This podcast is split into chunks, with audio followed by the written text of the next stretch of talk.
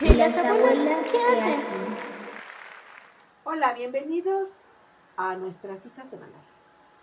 Hoy nos toca recomendar. Hoy vamos a hacer recomendaciones. Libros que Anita no ha leído, que yo ya leí, y libros que ha leído Anita y que yo no leí. Pero esta vez, hoy voy a hacer la primera que te Sí, por favor. Está conmigo Ana Gómez Sonia Jasso. y empezamos. Y comenzamos, como los programas, ¿no? ¿De antes, te acuerdas? Sí. Y comenzamos. Bueno, yo les voy a recomendar, te voy a recomendar un, una- un libro que se llama Las mejores leyendas mayas. Es un Mm. libro infantil. Ahora dime, ¿no que no te gusta leer? No que no te gusta infantil Bueno, y es, me hace sufrir a mí. es un libro muy, muy bonito que habla de las leyendas de Yucatán. Mm. Ajá. Eh, De allá- todo Yucatán. Allá en Yucatán son Mare. muy, este, ¿cómo se dice? Muy creyentes, muy místicos. Muy místicos. Ajá, creen mucho en los espíritus. Ajá, allá a los espíritus les llaman aluches, que son los que cuidan las milpas, Mm. los cenotes. Ajá. Y este libro...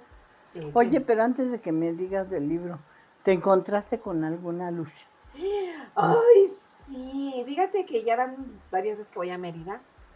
Y la verdad, esta vez no me espantó tanto, pero sí me anduvo dando lata. Entonces, este, hacía ruidos, yo estaba sola de repente en la cocina y de repente se oía que alguien se movía y volteaba y no había nadie. Y este, y, y un día estaba con una de las amiguitas con las que fui y este, y se oye que se cae algo. Y volteo y no se había caído nada. Y le digo a, a- a mi amiguita, ¿oíste? Me dice, ¿qué? Le dije, ¿no oíste que se cayó algo? No.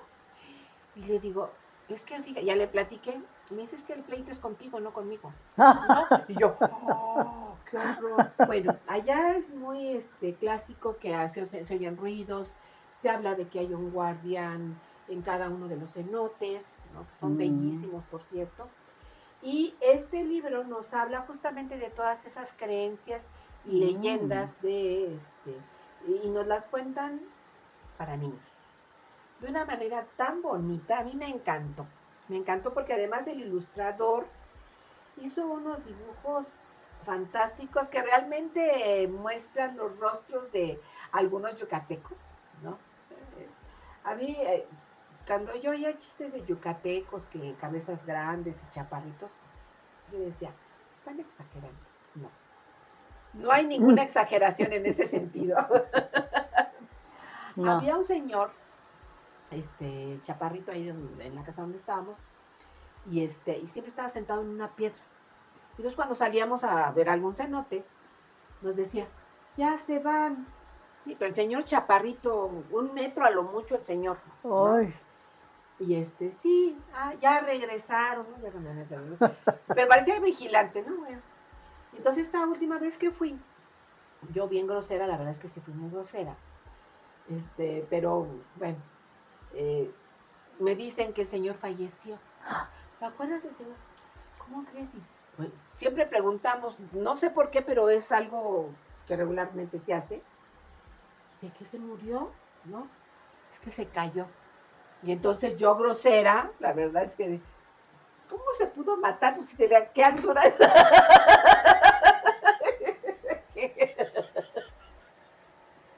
Bueno, y se me quedan viendo todas así, como, ay, discúlpenme, se me salió.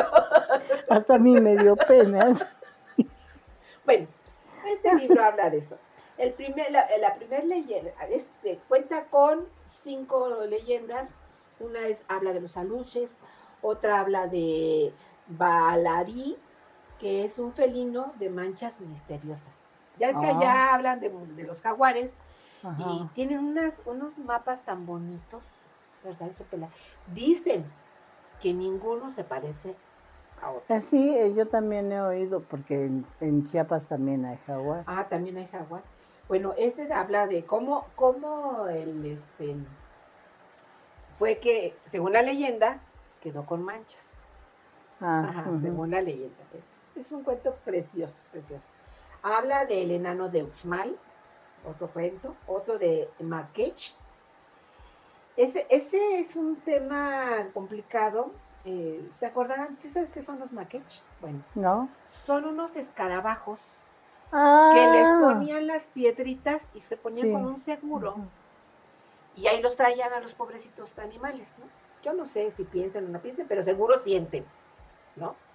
Me estaba platicando una, una amiguita de allá de Mérida que este que están tratando de que se acabe esta esta situación con estos Esta costumbre. esta mala costumbre, ajá, pero que fíjate que se da más en los hoteles, Ah. incluso tienen este así su exhibidor con estos animalitos. Yo llegué a tener varios que me llevaban de regalo Ajá. y entonces te los ponías de adorno. Sí, sí, y allá andaban caminando. Sí, me acuerdo en un tiempo que, que llegué a verlos, pero este me estaba platicando ella que les ponen un pegamento, no se los incrustan, los pegan. Ah, les ponen un pegamento, yo me imagino como el cola loca. Y debido al olor de este, de esta sustancia del pegamento, ellos no comen. Y entonces a los pocos días se mueren. Porque ay, no. sé si tú, cuando los que tú llegaste a tener, les dabas de comer. No sé, bueno, yo no lo sé. ¿Sí les dabas de comer? Sí, ¿Qué les dabas de comer? hojitas. Ah, mira. Bueno, ella nos platicó, yo nunca tuve uno, yo nada más los llegué a ver como en la tele, me imagino, era muy chica. Y este, pero dice ella que es un, es, obviamente es un acto feo para los pobrecitos este, escarabajos y que algunos pues, se mueren a los pocos días de que los compran. ¿Y qué les dan de comer? No me dijo, la verdad, por eso te pregunto yo a ti, que si les dabas de comer. ¿qué les Nosotros, dabas? le- mi mamá decía hojitas y cortábamos hojitas de sus plantas y las hacíamos pedacitos. pedacitos y Y se, se las, y se las comían. Sí, se las comían. Ah, mira tú. Bueno, aquí habla acerca de cómo es la historia del por qué se crea esto del maquesh. Ujú. Que bueno, este, sí se ven muy bonitos, pero es así como que extraño. Sí. Y también de la shata, le- En las pronunciaciones, allá como utilizan mucho la X, ¿no? Fíjate que allá hay un pueblo que se llama Acanqué, pero se escribe con C. Mm. O sea, la C la pronuncian como Q. ¿Qué? Ajá. Entonces es muy complicado pronunciar los nombres. Bueno, esta es, esta Shatabay es, Chatabay. es Shatabay, el terrorífico espíritu de una mujer. Pero es este, son leyendas para niños. El de la luche es muy bonito.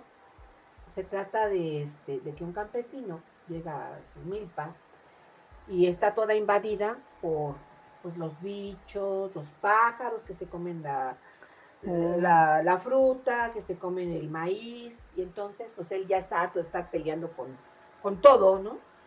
Y entonces va con un brujo y le pide, este, los aluches son creados. ¿Cómo creado? No Ajá, entiendo. bueno, según la leyenda, los crea. El que los crea es un brujo. Ah, como bajo pedido. Exacto, exactamente. Ah. Entonces el brujo este, le pide referencias al, al, este, al campesino y, y él tiene que ir a cierto lugar, a una cueva en donde no entre la luz, a sacar eh, piedras que van a, la tierra que, con la que va a moldear el molde, valga la redundancia, de la figura. Ajá. Y tiene que dejarlo serenar varios días para Mm. poder hacer la mezcla. Y bueno, tiene otras sustancias como este, hojas de cierto árbol, este, la savia de otro árbol, hasta que forma una gran masa. Y esa masa, ya una vez formado el aluche, ajá, tiene que dejarlo serenar varios días y luego lo hornea. Ah, Una vez que ya está horneado, viene el campesino, recoge el, el aluche y entonces nada más le pide, este, como todo, no das nada de a gratis, ¿no? Entonces el aluche necesita que todos los viernes le lleve de comer este, galletas, no tostadas y miel. No puede dejar ningún día de darle porque pues es su comida, ¿no? Y bueno, el, el campesino se compromete. Y resulta que este, Porque le están creando una lucha. Una lucha que es el que va a cuidar la, la milpa. Ah, ¿no? Entonces llega con su familia, todos lo reciben bien al- a la lucha, los, los ceremonian y toda la cosa. Y en la tarde van y lo dejan en un hueco de árbol, pues ahí cerca de la milpa, porque es lo que va a cuidar. Y se regresa. Al otro día, el campesino llega a donde está el árbol y ya no está la no lucha, está la lucha. porque ya tomó vida. Ah, claro. Ajá. Sí. Y a partir de ese momento se olvida de que todos los insectos, de los pájaros, de la lucha está cuidando. Bueno, pues así pasa el tiempo, ya el campesino empieza a prosperar económicamente, porque bueno, pues todo le está resultando bien en su hermano, en su vida. Pero en varias ocasiones se le olvida llevarle de comer a la lucha. Y este se enoja. Se enoja Pues quién no. y deja de cuidar la milpa. Entonces empieza otra vez, llegan los insectos, llegan los pájaros y otra vez la milpa empieza a decaer. Entonces el campesino va y le pide perdón y le dice que nunca más se va a... Bueno, entonces bueno, el aluche lo perdona y todo. Esta leyenda, eh, cada campesino está eh, comprometido a cuidar al aluche y el aluche al campesino. Una vez que el campesino, que es el compromiso con el campesino, fallece, entonces el aluche se va. Se va a Jomón a cuidar los cenotes. Mm, Y de eso se trata la leyenda. ah, muy bonito. Y todas las demás, las otras cuatro leyendas, van por ese estilo, pero de una manera tan bonita, además de que está muy ilustrado el libro, este, los colores, las imágenes son bellísimas. En verdad se los recomiendo. Este libro tiene 120 páginas, pero son como de texto, han de ser como 50, porque todas las demás son imágenes. Y es de editorial Dante Infantil. Está de venta en Amazon. Yo lo compré allá en Mérida. Ah, Ajá, pero lo pueden conseguir en Amazon. Y bueno, este, a mí me encantó para leerlo a los niños chiquitos, a los niños medianos, porque muchos no conocemos estas costumbres de diferentes estados de la República y este me pareció maravilloso. muy Y bueno, Anita, ¿tú qué me, me puedes gustó contar? tu recomendación muy este em, te hace soñar te hace soñar es, es que es lo que creo que ahora nos hace falta soñar un poco y no ver tantas cosas tan duras que suceden día con día no entonces y que los niños se van enterando porque antes no nos enterábamos de todas esas cosas No, no, no, no, no. ¿no? Ni, ni siquiera de los vecinos nos dejaban enterarnos, nada. Y ahora los niños están al día con todo lo que sucede y a quién mataron y quién Ah, era. y- sí. Así como que, ¡ah! ¡ah! a mí me ¿Cuándo te dejan enteraste? Sí, ¿cómo lo supiste? me sorprende. Entonces cuando hay un libro como este, me hace, me hace sentirme bien, reconciliarme y pensar a quién se lo podría yo... Ah, yo creo que es recomendable para Para- cualquier edad. Ajá, sí. Cualquier edad es bellísimo, de verdad, es muy, muy bonito. Sí. Y bueno, ¿y tú qué nos tienes, Anita? Pues mira, yo no vengo con tanta ternura, o sí, no lo sé, pero tengo sentimientos encontrados con este libro. Se llama Las dos ancianas, de Belma Wallis. Ella es una escritora nativoamericana perteneciente a la tribu de los Huichín. Belma es conocida por sus novelas traducidas a más de 17 idiomas y ha ganado premios importantes como el America Book Award en el 2003. Ella nació en 1960 y cerca del fuerte Yukon en Alaska, pero es de nacionalidad americano, es novelista, conocida como un bestseller, las dos, las dos este, viejas o las dos ancianas, tiene tres hijos, tres, perdón, tres hijas y un hijo y doce hermanos. ¿eh?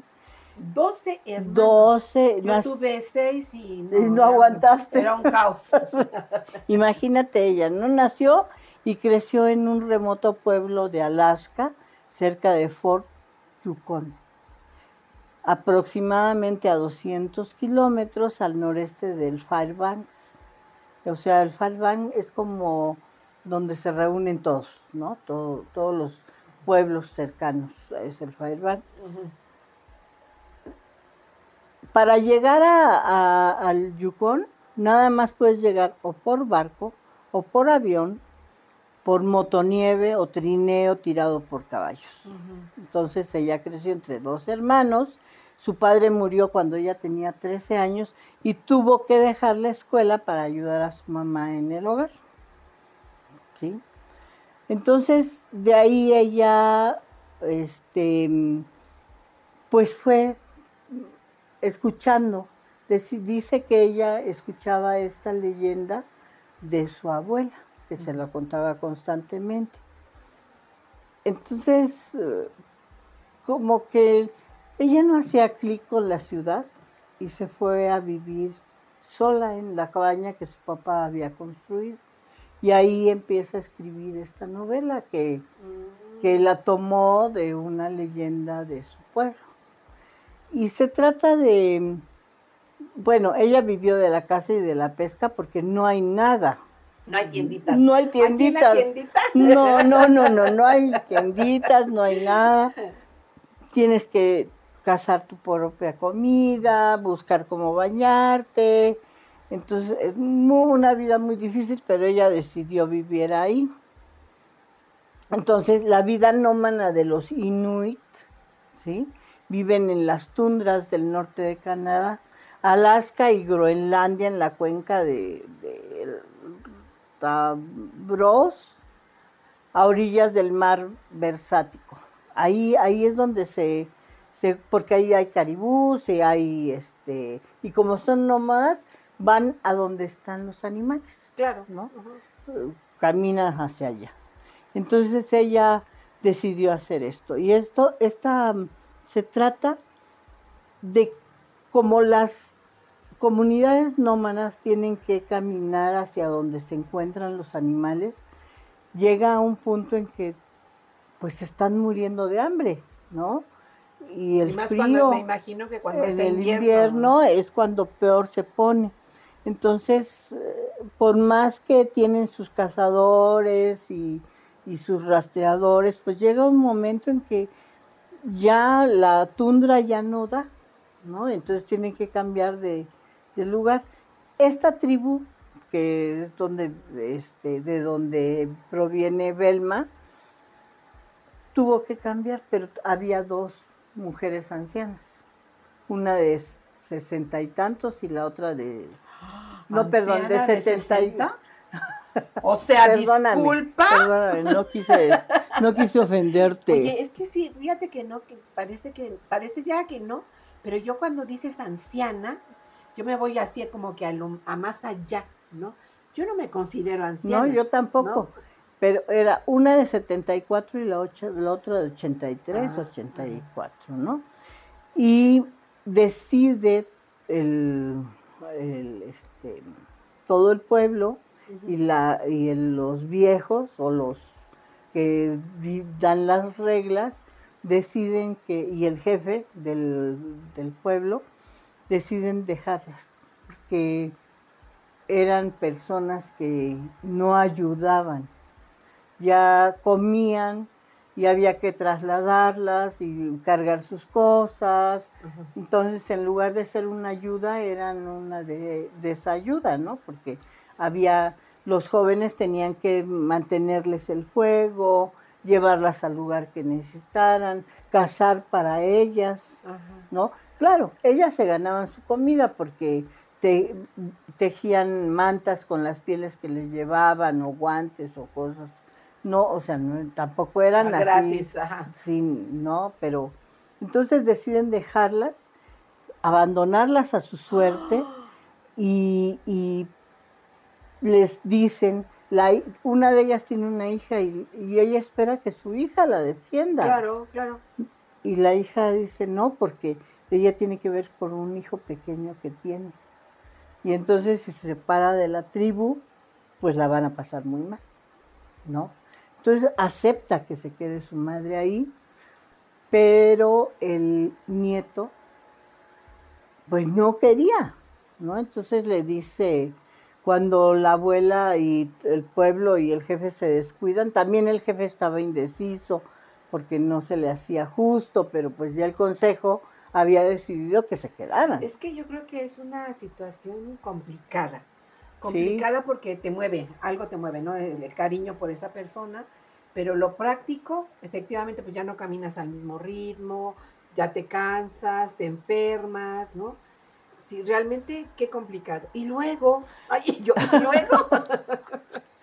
pues así, entonces el, el niño le dice, a la abuela en el momento en que el, el, jefe se voltea, le dice, le señala su cintura donde ya no está su hacha y le señala en dónde se la dejó para que ella sobreviva. Y ahí empieza esta historia muy interesante en el que... mm, ¿Pero qué les dejan? Un hacha. Nada más. O sea, obviamente su, su pipí o dónde, dónde guarecerse. Nada. Nada más las cobijas que traían encima y el hacha. Ajá. Entonces, pues tú te imaginas que ellas deciden, pues, sobrevivir de alguna manera. Claro, ¿no? claro, tu Porque instinto. eh, eh, así como tú me dijiste, ¿cómo? ¿60 años una anciana? No, igual ellas no se sentían unas ancianas y se sentían todavía mujeres productivas, pero no entendían que el ser tan gruñona y malhumorada, todo lo que ya sabes, entonces eso hacía que el, la, la, el, el, pueblo estuviera harta de ellas, ¿no? Y, y, y, no tenían para comer y tenían que quitarse una parte de su alimento, de su cobijo, para dárselos a ellos, a ellas dos, porque eran las más grandes del, del poblado. Y, y cargar, era más fácil que ellos caminaran a que llevaran cargando a las ancianas, ¿no? O que caminaran al ritmo de ellas. Exacto. ¿no? Porque, ah, pues sí. tenemos cinco horas para llegar a X lugar. Pero ya con ellas al ritmo, no, no pues ya no llegaban en cinco horas, llegaban en ocho. Exactamente. ¿no? Sí, sí, sí. Entonces, ese, lo que yo leí que era la, una forma de dignificar a los adultos mayores, en que tenemos una experiencia, un, una vida, que puede favorecer a muchas personas y sin embargo a nadie le interesa tu sabiduría, ¿no? Y menos en esta época. Y menos en esta época. Lo, yo, yo siempre pienso y, y digo, ay, qué triste, porque a nadie le interesa todo lo que me costó tanto trabajo aprender, ¿no? Así porque es. no fue fácil llegar a donde estoy y, y con todo lo que tuve que pasar y, y, y, darme de golpes y levantarme y, y, volver a empezar. Este libro habla sobre eso, de una forma también muy bonita, porque tú te vas reivindicando contigo misma también, ¿no? Viendo que lo que ellas hacen, lo que ellas te transmiten, que a pesar de ser una leyenda que le cuentan a los niños, se supone que a partir de, de esas dos ancianas se inició esta leyenda, ¿no? Y, y muy, muy, una vida muy difícil, muy,